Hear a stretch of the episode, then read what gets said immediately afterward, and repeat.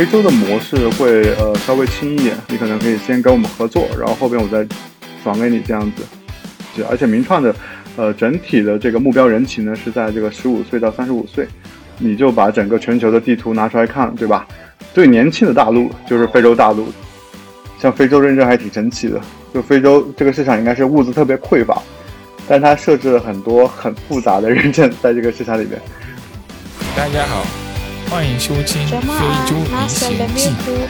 Welcome to see into inside of Africa. Hello, Kilamjo. Makaribisho kwa famu wa onyesho la Kiafrika. Hi everyone. Welcome to Inside of African Show. 哎，我们又回来了。我们是《非洲历险记》的小伙伴们啊。那我们这期节目呢，有一点特殊啊，对，我们这次呢不光是用听觉啊，而且也有视觉，也可以给大家留一个小彩蛋。我们两位呃颜值主播到底长什么样子啊？各位听众老爷，如果对这个很好奇的话，可以去我们的 B 站，嗯，有 YouTube 吗？YouTube 吧，好吧。YouTube 啊、嗯 y o u t u b e 对很多海外的听众啊、也可以去 YouTube 看到我们这期节目的录制视频。如果效果好的话呢，我们以后也会坚持啊、用视频的形式和音频的形式同时来播出我们的节目。对，然后先做个小广告吧，就是我们其实有一个听众群，对吧？呃，大家可以添加我们的菲菲小助手嗯啊，Go to Africa，哎，来加到我们的听友群里面，然后我们会去分享一些这些信息，对行业内幕啊、嗯还有大佬交流。对，包括我们本期的一个重磅嘉宾，哎呦，不得了了！哎，那我们先说一下我们本期要聊什么吧？聊什么？哎，我们这期节目呢，风向有点变了，跟以前有点不太一样。我们之前都是聊非洲互联网，对吧？对，这次我们可能会聊非洲的新消费啊、可以把我们播客定位为非洲的风投圈怎么样？不太敢，那个黄海 Rio 把你拍死了，对吧？我也也很期待啊，到时候串个台，对吧？那个是我们的，这怎么说呢？嗯偶像对级的一个节目嘛，对吧？嗯其实我们这一期也是受里面的一些启发。其实它有一期嗯有两期吧，最少专门去讲这个新消费的。其呃，就这个我们要讲的主题的，我们今天那我们不卖关子吧？我们这一期主要讲什么东西？讲什么？开门见山，我们想讲的是来自名创优品的大佬，对啊，给我们分享一下这家非常有传奇色彩，并且目前是啊、非常风口浪尖也好啊、各方面呢都是曝光比较大的一家公司对，啊。来，有请我们的重磅嘉宾泰的总蓝总，啊，蓝总，泰的蓝总，我们欢迎泰德吧。泰德泰德，你简单介绍自己吧。嗯，好，大家好，哎，我我应该是属于前名创的，因为已经离开这家公司蛮久了。然后我是在应该是在出海圈，应该是已经呃摸爬滚打了十年左右。然后我最开始做呢是比较传统的这个出海模式，呃，像家电类的这样的出海，然后主要是以这种 OEM、ODM 为主。然后名创这个模式，我觉得是呃，在这个家电出海这个 OEM 之后的，可能是一种新的模式，呃，可能理解为是出海的二点零，就是我们其实是做一些自己的品牌，就不像以往的我就做贴牌，做这个别人的品牌出海。我现在可能就是说我做自己的品牌，我带着自己的这个模式出海。然后我现在在的是一家那个互联网大厂吧，然后我们现在在做的是类似于是一些中国品牌的出海，我们更像是做一条这个出海的一条船，我们带着这样的这些中国的品牌，我们一起出去出到海外。现在大概是这样的一个情况。嗯，对，其实离职的更好，嗯，更能说，对对对？就没有什么忌口了。啊、哎，是的，就怕这种刚好在这个东西有很多的保密协议，因为其实我们很多嘉宾啊呃，分享的时候，其实有时候还没有像我们线下我们私下在聊的那么的开放，毕竟不得了毕竟没办法嘛，对不对？那我们这次一定要把那个蓝总啊掰开揉碎了，好好给我们试讲一下了。对对对 好行，Miniso OK，那我们先简单跟大家说一下 Miniso 吧，就是名创优品。其实有一些人可能不是特别的了解，要不为你来介绍一下吧，简单。呃，好，哎，mini store 应该我不知道现在在呃三四线城市能不能看到，反正在一二线是非常多的一个连锁的一个新消费的门店吧。那它主要是打的是日本，它的 logo 它有时候会开在哪家店边上呢？优衣库，它有两家店的 logo 可以说你在一百米以外看是看不出区别的，对都是红底白字，对，哎而且还有中英文字，对？英文字对，啊不不不不，那个日文字，日文那个什么假名字啊，啊就是那个跟中文差不多那个字，对不对？你远看呢，以为两家店是姐妹店，嗯，这就很过分，对吧？那他卖的是什么东西呢？卖的大概都是十元价位左右的一些小文具啊，或者女女女生用的那些发卡呀、小东西，还有像很流行的盲盒，对啊、也会在里面卖一种新零售的一个模式哈。那他的一个其实真正背后的大佬，他谁创始人？创始人呃有意思，他其实是中国人啊，那叫叶国富。那他之前是做过什么呢？就做过一件跟 Miniso 它本质也是很相像的一个商业模式，叫做阿丫丫饰品加盟。哎，那他在阿丫丫饰品加盟的下一轮创业呢，就是创创创办了这个 Miniso 这个事儿啊。其实我们在大佬面前说这个，我发现有点班门弄斧啊，我就我太浅了吧这种太浅的，由我们来说浅了浅了。对对对，其实对它就是学的日本一个大创嘛，某种意义上也是一个大创，哎，什么呃大创？你对大创对吧？要就是原话一下，大创也是十元店嘛？对，是类似啊学这的东西。实验店对对对对，其实它就是卖这种跟生活相关的那种日用品的东西啊你说什么发夹呀，各种像耳机线，哎对吧？哎充电宝，嗯，哎，等等这些东西。对好吧，那行，那大概的国内情况它是就是这样子，对。对吧？然后其实它的盈利模式它不是靠纯粹的卖商品，是。它某是某种意义上是一一个 to B to B 的这么一个生意，它不是 B to C，就是说我卖给消费者，然后我通过这些商品获取最大的一个呃利润，它更多还是以加盟店的一个形式，就是它的加盟店的所有的选址。它的。整个加盟费、它的装修等等，其实都是由这个加盟店的这个店主来承担的。他只是说我帮你招员工，然后帮你去运营，帮你去做这个店的这个日常运营，还有这个人员的管理等等，然后我再把一这个收入以一定的比例去分给这个加盟这个店的人，就这样子，嗯嗯基本就这样，这样这样对吧？Ted，你这个你来来来来说一下。对它的盈利模式就是还蛮有意思的，但因为我们看它那个单品的价格啊，它的利润是能够支撑起来它这家店本身吗？还是说呃一定要在呃在融资啊或者金融方面去做一个补充呢？对对，哎，其实我觉得两位你们对这个这个行业的研究上已经蛮透彻了。我觉得这个模式确实像两位说的，但但我们可以把中国的这个零售可以看成就是有不断的发展嘛。就像传统的这个零售企业，如果我加盟了一个品牌，像很多品牌是这样，就是说我只给你一个 logo logo 和品牌授权，然后剩下的所有事情你都自己去管理。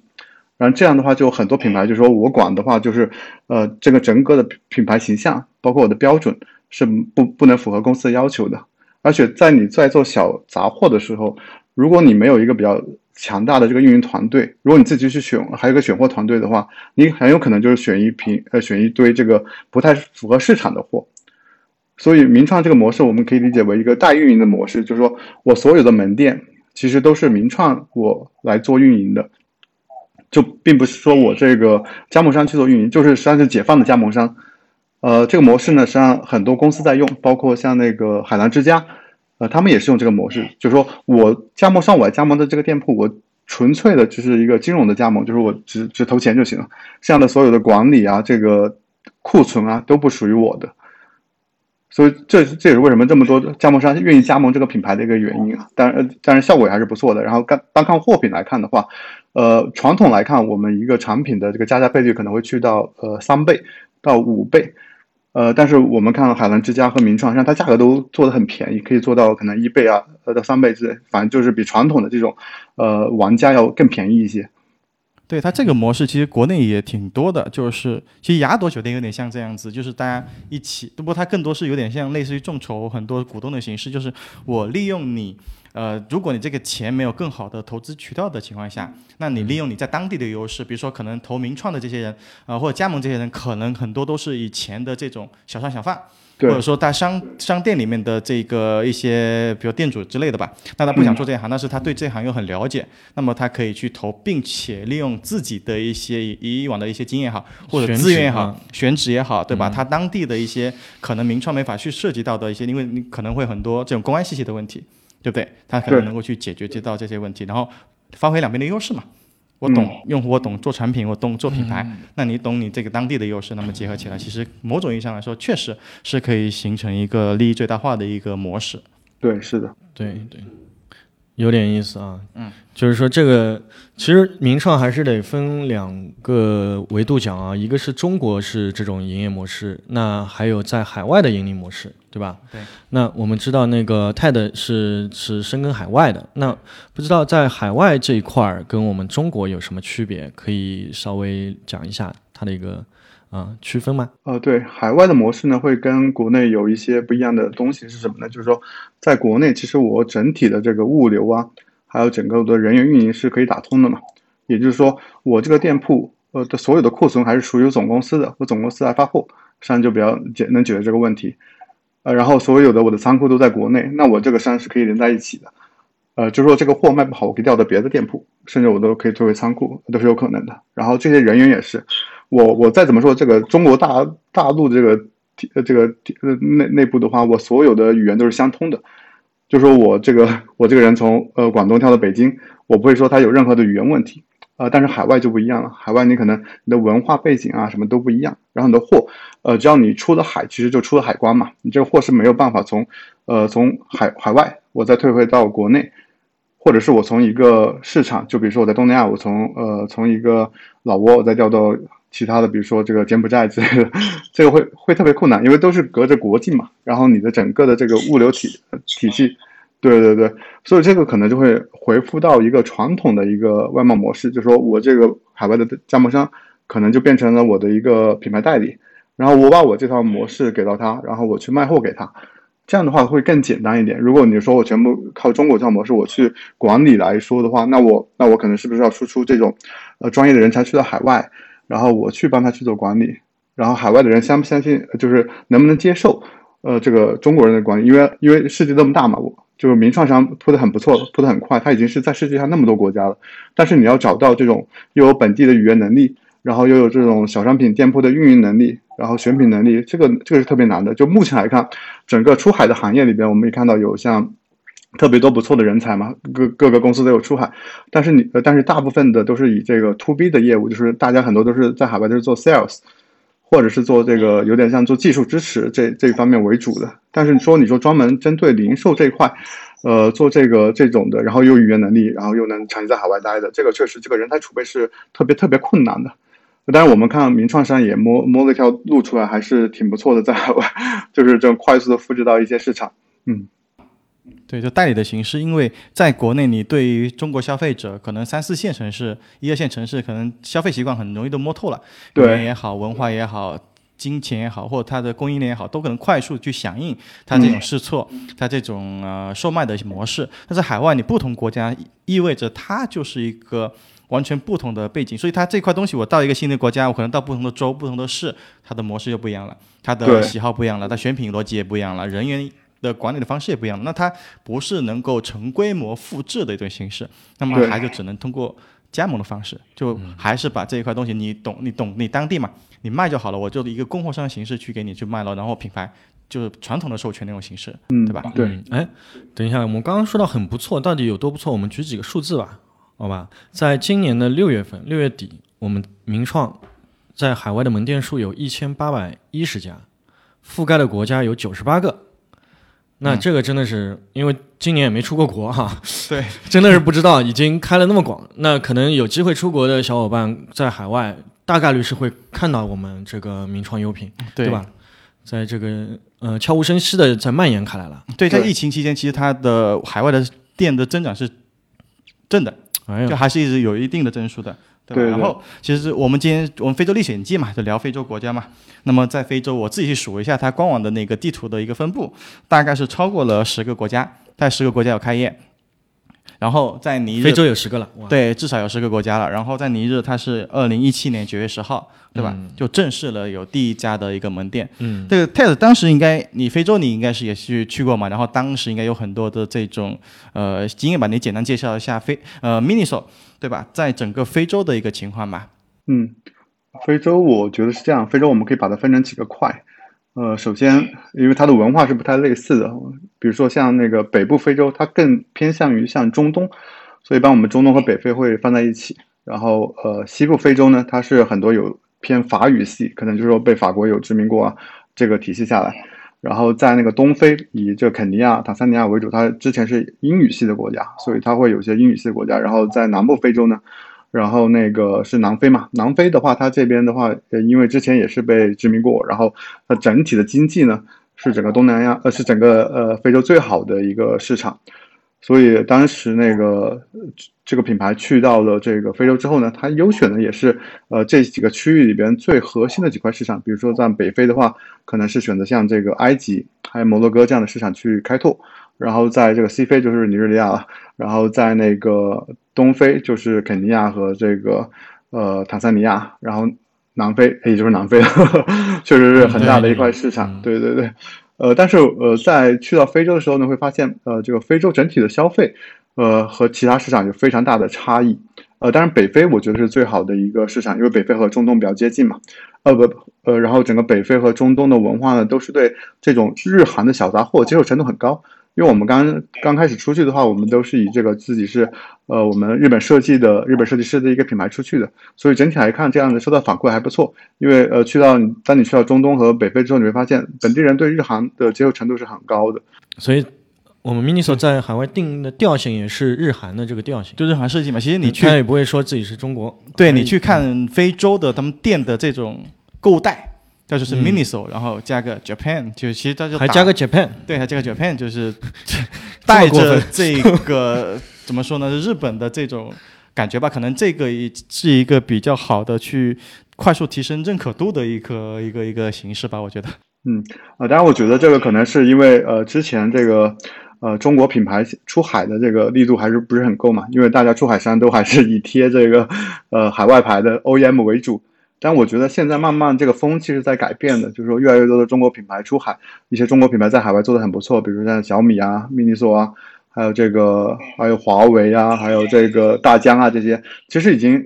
很改变了很多这种海外消费者的这个心智，尤其是年轻消费者的心智。我相信在未来可能会出现，就是说我们强调自己是一个中国品牌这样的一个方向。但是未来，呃，当然过去我们就不谈了。我觉得未来这个是可能是我们这一辈人需要做的一个事情。包括传音，对传音在非洲也是嘛，就是我中国品牌非常 OK，然后大家也能接受。现在也是非洲整个市场市占率第一的手机品牌，对吧？呃，其实确实是这样子的啊。然后我觉得会越来越好。然后呢，其实大家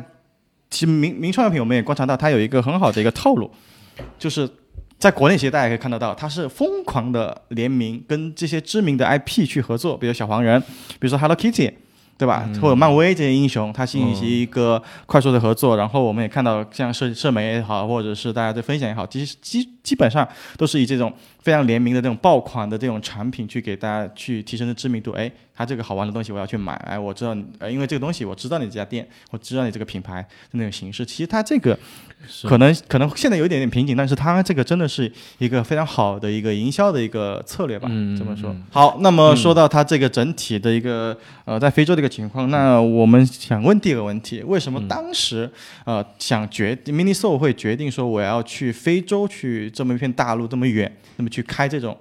这么重的这种呃叫做实体店呢，或者零售的店？嗯，当时应该是在整个呃，因为我们当时是从应该是从一六年开始。就开始筹备出海了，当时在首选是东南亚嘛，然后得到的反馈都是非常的不错，而且我们现当时看到就是说，在整个的这个出海里边，像非洲是一个非常好的一个一一个目的地，因为目前在里边是没有这样类似的品牌，它不会说我们在东南亚可能有面临着很多呃传统的日本的这种企业的一些竞争，像 MUJI 啊这些可能已经在那边了，但非洲可能还是个处女地。啊，其实我觉得，呃，因为我当时没参与到这个讨论呢，就是说到底为什么要去非洲？因为我感觉应该是非洲是应该是片热土，包括传音在那边做的也都非常好，所以看到这个 中国企业在那边的成功，所以呃，然后名创也过去，而且名创的呃整体的这个目标人群呢是在这个十五岁到三十五岁，你就把整个全球的地图拿出来看，对吧？最年轻的大陆就是非洲大陆，对吧？那所以说，如果能抢占年轻人这块市场，我觉得是有机会的。就哪里有年轻人，哪里就有机会。所以我觉得这可能是当时呃考虑迁做非洲的一个原因。对，然后我想扩展一下，就是其实呃，在中国它的这种供应能力也好，它的物流能力也好，它其实非常强大的，嗯特别是它在轻工业是非常非常发达的。那其实，在海外市场吧，你别说呃欧洲吧，那非发达国家，或者说也像现在也不算了吧，就是这种以前的前苏联的这些叫做重工业的这些国家，包括其实非洲，他们的这种轻工业其实是很弱的，或者他们自己是制造的成本是很高的。那比如说中国，你一个塑料棚，你在拼多多可以两块钱包邮吧，嗯完全可以想象的。但是在非洲，在其他地方，可能它的一个生产成本是非常高的，它没有办法形成一个规模效应，没法有非常有效的去降低这个单品的价格。对吧？那他们在那边这种环境，就是 mini show 它的一个选品的逻辑应该是什么样子？它主要面卖什么东西？嗯呃 m i s o 这样它是算有那个将近有十二个大的品类，然后 SKU 数应该是有超过八千个。然后这些 SKU 呢，很多包括你说像的这个彩妆工具，呃，彩妆，还有这个三星数码，包括还有一些玩具公仔，还有这个厨房用的、家庭这个呃这个卧室用的这些各种各种的品类都有。然后当我们看全球的这个供应链的话，就是说，呃，很多很多我们可以看到很多东南亚或者是这个非洲也会有些本地制造在崛起，但是它没有像中国那么完善的一个一套供应链。就是说，我要做这个，我就要做一个品类，比如说我在我在我在非洲，我做洗衣粉啊，我做这些什么驱蚊水啊，可能还是有些工厂可以做，还有瓷砖什么的。但是说你说把整整个这个小商品的这个供应链全部凑齐，目前来说全球只有中国能做出来。包括你去到东南亚，你去到越南，去到印尼，你会发现本地上已经有很多比较强的制鞋的，或者是制那个纺织品、衣物的一些一些工厂，已经很很强大的供应链了。但是对比中国来说，它还是很缺乏一些小商品的，比如说做包啊，呃，做玩具啊，这些它还是打不过中国的这个强大的供应链的这个背景体系。所以，呃，所以基本上中国这套小商品，我觉得现在，呃，即便是已经有很多说中国的这个制造业溢出啊。呃，到海外、到东南亚开厂、到非洲开厂，但是中国的制造业的优势还是非常强的，尤其是在小商品这块。对，然后他们当地像现在非洲吧，它主要是卖哪些 SKU 呢？呃，其实我们是这样的，就是如果如果开一个新店的话，我们会呃尝试着把所有就是我们的 SKU 就选一遍，然后放到本地市场去做测试。因为因为这个店铺里的 SKU 太多了，就是即便是你最有经验的一个专家，你也很难说我选的这盘货是百分之百 OK 的。而且每个市场它会有很多细微的差别，就是像就比如说在那个在有些品类，我可能在那个北非卖的好，因为北非很多是白人的白白种人的肤色嘛，就是阿拉伯人的这种肤色，但是我去到西非，这肤色完全不一样。那卖的这个品类就完全不一样，对，所以所以你选的话，还是要根据不同市场，我们会跟市场做不一样的调整。然后我们优选呢，就是说我们会选呃大大部分会选一些比较通通用的货物，就是不光你肤色啊，不光你的这个什么东西，你大大都都能喜好的一个东西。当然我们在非洲选货的时候，我们不会选棉拖鞋，就是那种棉的拖鞋或者比较厚重的衣物 这些品类，这些是比较基本的常识。对对对。然后我当时我我刚刚那个问题其实就是想说，那我们的选品会不会受当地这供应链的这种影响，或者是需求的影响这方面？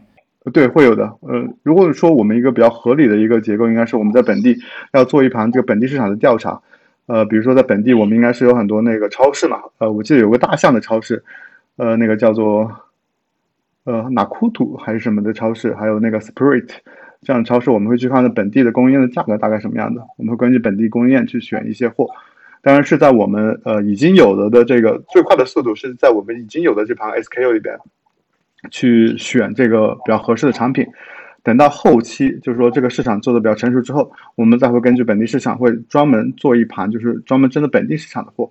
呃，就比如说。如果我在非洲，我可能要做假发这个品类，对不对？但是，但是其他市场，你说我不可能说我卖个假发去到东南亚或者去到欧洲，这个可能不是很现实。但是假发这个品类可能在在非洲，这个逻辑就说得过去，对吧？哎，这个叶总也非常互联网思维啊，上来 MVP 先啊，再 A/B test 一下。嗯，对，先看一下，先做当地的竞品调研，那些店铺在卖什么东西，然后看一下这个 ROI 怎么样，他们成本是什么样子，对吧？小范围。然后，然后，然后再去看一下，然后就就专卖这种特有的这种产品，可能比较符合本地需求，比如说假发，其实就是一个很典型的一个非洲非常喜欢的一个东西嘛，对对吧？是吧？那刚刚说到那个运营模式啊，嗯是做加盟嘛，对吧？还是直营？就是没有像中国那种，因为我知道中国加盟是要上百万了。那如果说在非洲也是同样的这个价位段吗？呃，非洲的话价位稍微稍微便宜一些，因为整体来说非洲的租金，呃，没有像中国的那么夸张。你要想在中国，如果一二线城市我开一个大概两百平的店，我可能需要上万呃上十万左右的一个租金才行了。但是很多像非洲呃的一一些一二线城市的比较好的摸的好的位置，可能租金会去到两三万左右，那这个还是会差很多。而且人工也是，你现在中国的人力的话，你要找一个比较好的员工。你可能需要呃起码四千起跳，有的会可能去到六七千，在一线城市、一二线城市的话，但是非洲你们也知道嘛，非洲这个人工就特别便宜，只是说非洲的很多员工呃可能你要找到靠谱的不容易，但是你要那个你 要你要招的话，确实可以大量的招一些员工，这价格都还是挺能接受的。接受。嗯对对对，这个这个关于人的问题，我们其实有讨论有有有有一趴，我们待会重点来分享一下这块的一些情况。我们现在往对，再再往那个回到刚刚那个话题啊，加盟，因为很多知识点，我们一个个掰开揉揉碎，好吧？好，然后那个现当就是两地的，就比如说非洲跟中国，它的客单价的一个大概的一个情况是什么样子呢？呃，客单价呃类似，如果你加上那个加价费率的话，是比较类似的。刚刚讲讲到那个加盟嘛，加盟费要比国内是要低嘛，因为国内因为我之前也考察过，也也有感兴趣过，但是没这个实力啊，没这个经济实力啊，因为国内是两两百个 W 装两百个 W，两百 W 对吧？对，嗯两百个 W，那非洲嗯大概是几个 W？哦，非洲的模式会呃稍微轻一点，因为我上呃当时离开非洲也蛮久了，我记得他们有的模式是很轻的，他可能就是说你可能可以先跟我们合作，然后后边我再转给你这样子。哦，对，因为为我想非洲人能这样个实力的话，那就得酋长了嘛，那那这种人群就非常少了。对，而且在非洲合作一般也是会找一些华人，会找一些华人来合作。哦，对，因为华人对这个品牌的接受程度更高。你说你在非洲找一个人能拿出两百个 W 投资一家门店，真的像你说的，可能是一个国王和酋长了。但是你说找一个中国人，他可能在本地有些别的生意，很多是做什么土建呐、做矿啊、做这些木材的，他可能就对这个项目感兴趣，他可能去可以去投一投。是是是，对那至少也是一个很可观的一笔数字对，。其实这个也还有另外一个点，就是你钱出去了，其实回来是有一定的。哦，他嗯也买不了理财，也不能呃，对，其实回来是有一定的成本的，不管是外汇是是进来嘛，有时候甚至进不来，所以进不来。有些时候你在海外去投一些有价值的项目，对吧？其实某种意义上也是一个理财产品哎，某种意义上是理财产品，我觉得是吧？这个这个大家出海其实也多少会碰到的问题。嗯嗯嗯嗯那这种经营模式要持续下去，也是需要双方 win win 的嘛，就是说你那个加盟商也要能够赚到钱，对不对？所以说，那他在当地贩卖的那个呃单价客单价大概会是在怎么样一个区间呢？会比国内低还是怎么样？嗯，在海外卖的产品呢，普遍会比国内贵一些。就比如说我在国内卖十块钱，我出到海外，因为我要算我整体的这个呃物流成本、清关成本、仓储成本，就会比国内要贵贵个大概是那个百分之五十到百分之百左右。尤其像非洲市场的话，因为你的海运很长嘛，就我当时在的话，应该是呃两年前，那时候运费我觉得还是能接受，但这这一段时间的运费就非常的 crazy 了。啊，非常炸爆炸，听说。对对对对对，就是说你这个运费过去，你呃很难再保持跟国内一样，就是我一个产品卖十块钱，这个就很困难了，因为你还要把我的这个整个的海运成本、清关成本算进去。有些明广的货物，比如说像那个呃化妆品类啊、三 C、数码类的这些品类的认证会更复杂一些，你这些可能要更呃这个加加价可能会要高一些。当然，我们也要对比一下本地呃相同的这种品类的价格，看怎么样有一些竞争力在里边。那那个那边的一个客单价大概是多少呀？客单价对比国内呃对，疫情之前我记得应该是在可能是在五十块左右吧，哎，蛮久了，蛮久了。我不知道现在的其实非洲也还比较复杂，你这个东西又北非、西非、南非，啊，对，大概嘛，就对就比较复杂对对对对直观的观感嘛，就可能大概是但我总总之我感觉啊，这个客单价就是在非洲是消费升级了，啊，肯定是对他们来说是升级，对我们来说是消费降级，也不算降级，也不算降级，也都差不差不多吧，就是日日常用品。就日常用品以我肯定不舍得。哎，以前买的是这种呃，可能没那么知名的那种小牌子，比如说你个棉签，哎，比如说你一个呃数据线吧，或者好，嗯或者指甲油啊什么的对对对，以前嗯可能不会太在意这些品牌嘛，不牙签什么东西，对吧？那你现在有一个比较好的这么一个知名度的品牌，并且它的嗯下限是比较高的。比较高。这么个产品嘛，对吧？那其实他们在国内卖的可能更多是生活必需品，嗯，对吧？我这些什么你去看，其实除了现在盲盒啊这这些嗯玩偶除外，很多你的生活必需品，你可能小到不用在在网上买，可能太小了，但是你跟数据线啊什么的，对吧？对，那你嗯在整个 mini store 里下楼立马就能够买得到，我觉得这个也是嗯有点像 Seven Eleven 的，啊，对，有点有点感觉，但是也不至于那么它的东西不一样，对东西不一样，选品的 SKU 不一样，SKU 是不一样的，对吧？是然后在非洲，他们对于买这个东西的诉求，核心诉求是什么呀？因为诉求我觉得就它的应该定位是呃生活的调味品，一个生活的调味品。因为你在非洲，我的第一诉求，呃，可能必须是吃饱肚子，对吧？这是很重要的。因为非洲可能很很多市场呢，它是处在一个呃这个发展阶段。呃，但北非，比如说像摩洛哥，它其实已经是很发达的一个市场，我感觉它零售零售业业态已经很成熟了。就是说，它的业态特别像一个那个欧洲或者是像西班牙这样一个业态，就是我买这个东西，可能真的是我一个生活的调剂，然后它的这个收入水平也比较高嘛。但是你去到像那个像那个坦桑尼亚，或者是去到一些像呃这些比较穷一点的国家，你买这个东西可能是针对一些这个这个这个整个国家里边的一些金字塔的这样的人数，对吧？呃，比如说在在非洲，它应该是有很多这个印巴裔嘛，这印巴裔可能已经耕耘到第三代、第四代，他们其实已经是这个市场上的这些主流玩家，就是我的掌握着整个市场的这个房地产啊、零售业，他们很多会喜欢去这个店铺里边消费，因为对他们来说，呃，这个非洲可能整体的物资是匮乏的，然后可以买到很便宜的中国进口的产品，而对它也设计设计感啊，各方面的价格啊都非常好。那何乐而不为呢？对不对？而且而且名创的价格，即便是去到非洲，我加了两倍，其实对比很多本地的价格还是有优势的。啊，对，就是刚刚说到的一些呃供应链的优势嘛。其实我们有足够多的成本，那足够低的成本，而且它的品质能够去打败、去降维打击的某种意义上来说，然后传统的这些产品的路径呢，是我去到本地，我会在本地找一个国代，然后国代呢再往下，他会找省代，省代再找市代，它是传统的这个外贸路径嘛，所以它会一层层的这个分销下去。那每一层我需要保证我有一定的利润，我才能继续分销，才能继续能做嘛。然后在终端的这个零售，我可能要保证百分之十五左右的一个利润，我才能实现我这个店铺的盈利。那如果说我这个模式过去之后，我相当是直接的另外一种模式的 D to C，比如说我一个线下门店 D to C，然后我直接开个店，然后直接面对消费者，这个店也是我来运营，然后这样出去的话，那可能价格是还是蛮有优势的。那我们甚至可以价格比别人便宜个一倍啊、两倍，甚至是别人便宜到五分之一这样的价格都是有可能。嗯，对。那其实听下来，在海外这个名创优品的一个模式，更多还是一个传统的一个呃外贸的一个模式，就开这种代理店的一个模式。只是它有强大的这个供应链的一个能力，还有设计能力、品牌包装能力，他们这个成本也能够低，然后品牌效应，然后能够去把这个东西 sell 给这些海外的这些客户，对吧？那讲到 sell 给当地的客户啊，那不同的国家，哎，它的可能有很多我们外行人觉得是一些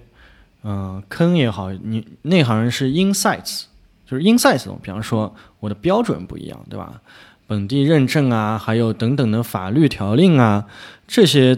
能不能给我们讲几个呃，在非洲比较让你记忆犹新的点？呃，那我讲一下东非吧。东非应该，我觉得应该传音有遇到这样的问题，就是说我们去到本地，其实有那个税控机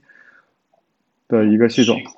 对，就其实我们是有一套自己，呃，当时是有一套自己的这个，呃，这个 OMS 系统，就是说我们会，呃，就是呃，应该是什么？应该叫做不是 OMS 系统，是那个，是呃，那个收银机系统。然后这个收银机系统需要对接本地的这个税控机。因为政府的话，它是没有办法通过这个小票那些去收收税的，它可能就是说，在这个税控机这个角度，就把这个这个税给收了，可能也是一个啊、就本地特色吧，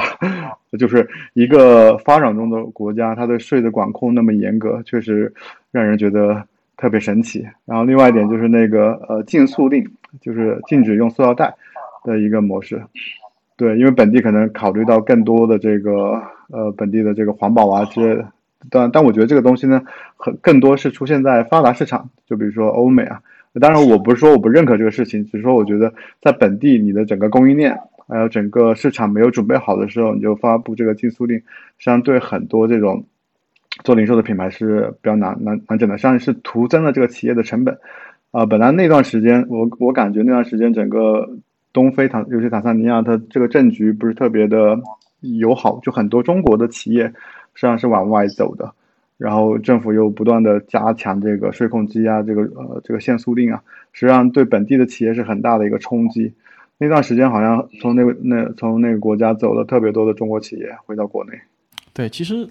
这个东西可能说的有点大，其实你的政策还是要服务于你的最终一个目标。比如说我这个国家穷，那么其实我有时候是要去放开一些优政策优惠吧。就有点像改革开放了，对，还有一些特区的这种政策，能够去扶持一些快速能够成长的企业，把当地的这个经济发展起来，你才有下一步、第一步、第二步、第三步的一个发展，一步一步的一个像所谓的禁塑令嘛，对吧？其实这块东西其实确实确实会影响很多的这种像所谓的这刚刚说到的零售业，对吧？甚至是一些当地的这种小的制造业吧，应该都会有一些很大的影响吧。因为塑料某种意义上应该也是一个很很重要的一个。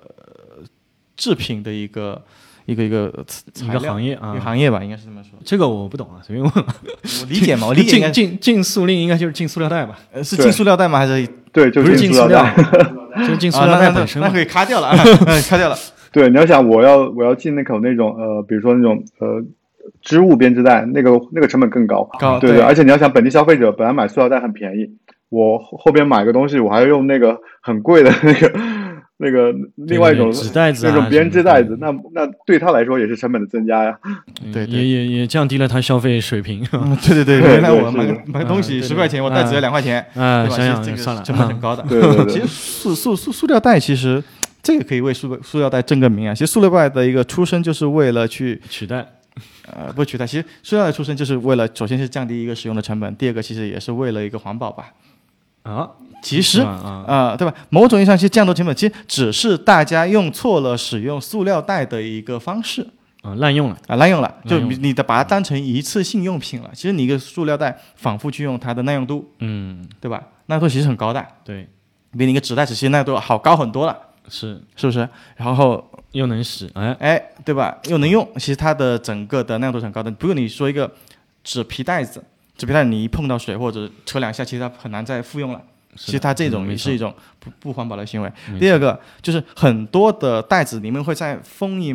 层那个塑料的薄膜，嗯，为了提高耐用度。其实从回收的角度，你这个回收的物料就不单纯了，对吧？奇怪，知识点又增加了一个。所以跟我们今天讲的主题有什么关系？没有，就是有意思。塑料袋进塑料袋这个事情其实好用错了嘛。其实塑料袋是一个 是一个很可爱的产品，对对对对，很有价值的产品。你你那个非洲领导人听到没有？现在啥也不是，收收收收收收收，回来回来。好，哎，刚刚说到，哎，这是 insights 这些坑啊，哇，观众或者听众老爷，我操，听到这里真是不得了，这一期真的又是又应该收费了。还有一些什么海外标准？对，哎，他们刚刚我们刚私下聊到还有什么海外标准呢？本地认证的这块东西，要不简单也提一下？哦，本地认证确实，我觉得像那个像非洲认证还挺神奇的。就非洲这个市场应该是物资特别匮乏，但它设置了很多很复杂的认证 在这个市场里面。然后就比如说，尤其像这个坦桑尼亚、肯尼亚，他们的认证都是参考欧洲标准的，就很难想，因为欧洲标准要求是很高的，就是说我要达到这个标准的成本是一定会增加的。就是说我我觉得应该是优先满足群众对价格方面的需求，然后再满足你对对这个标准的需求。因为你现在中国制造能力，其实这个所有标准都能满足。但是如果你要增加到欧洲欧洲的标准，你这个对本地市场我觉得是有点超前了。包括税控机啊，这个这这也是一个问题，就是税控机，包括刚刚说到这个禁速令，包括这个标准，我觉得都是对本地市场太超前了。对对对，其实这个这个我又有一些奇怪的小知识点。我一个朋友刚好是在做类似于认证的东西，他认证什么样子呢？他是做传统制造业的啊，比如空调，对吧？他们比如说出口到欧洲的这些。机器它对于线材的要求跟国内可能不太一样，嗯，对吧？它可能那一套认证标准，它的线材成本更高。那如果你在国内其实大家都能够买到非常平民价格的这种质量很好的空调，但是如果你按照那个标准，它成本可能要翻个百分之十、百分之二十。那你如果非洲这种很贫穷的地方，相对贫穷哈，不是很贫穷，相对贫穷的地方、去用这一些所谓的欧洲的标准，其实无形也是增加了这一些当地民众消费的这么一个成本跟负担吧，我觉得。对对对，对，刚刚你说到空调就这个这个东西，就是说你在欧洲，它其实是需要那个环保冷媒，比如说 R 四幺零 A，然后它的那个认证标准的，它这个能效等级可能在国内看到可能需要一级、二级，然后还不能虚标，后边有比较严格的要求。但我去到非洲，其实很多市场呢，它只是需要一个空调，它很多人是刚刚从一个用电风扇的阶段进入到用那个风空调的阶段，然后他对空调最重要的需求呢，就是我要制冷，但是我对能效要求不是很高。然后我对环保要求不是很高，因为欧洲的标准是那个 410A 的冷媒嘛，然后其他市场可能用222的冷媒就可以了。但这个环保这个环保要求对他们不是特别 care，他们主要是 care 这个价格。那这个东西对他来说也是特别超前的一个事情。嗯，对，确实也会面临到这种问题，特别是制造业或者这种，对吧？是实打实的，不像我们做一些空降的 app 这种非常纯线上的东西，其实还是跟互联网有本质的一个区别。我们因为时间关系，我们也也是希望每一期的一个时长保持在一个小时之内啊。这样的话，对于我们的平台，我们台的一个完播率也比较友好。所以说，太虚荣指标，虚种指标。太长的话呢，可能大家也一下子消化不了，毕竟干货比较多啊。嗯，那我们这一期就分成两个节目，对，我们就分两期吧，分两期，分开嗯呃分两期去把这个东西发布出来。但我们两期间隔就稍微短一点了，间隔短一点。好对，好吧。然后我们这一期就先到到此结束。对，如果对于非洲新消费这一块还是有好奇，还是有兴趣的听众老爷，呃，请记得收听。我们这个下一期的，哎非洲新消费对我们刚那个 callback，比如说怎么人员管理的当地的问题啊，哦哟对吧？还有一些甚至一些会在当地产品本地化遇到一些坑，对吧？一些经验。哦哟，这真的是。都可以在下一期去听到，好吧？真真正值钱的还在后面了。啊，行，那么我们这期就先到这里，哎，好好，嗯，那拜拜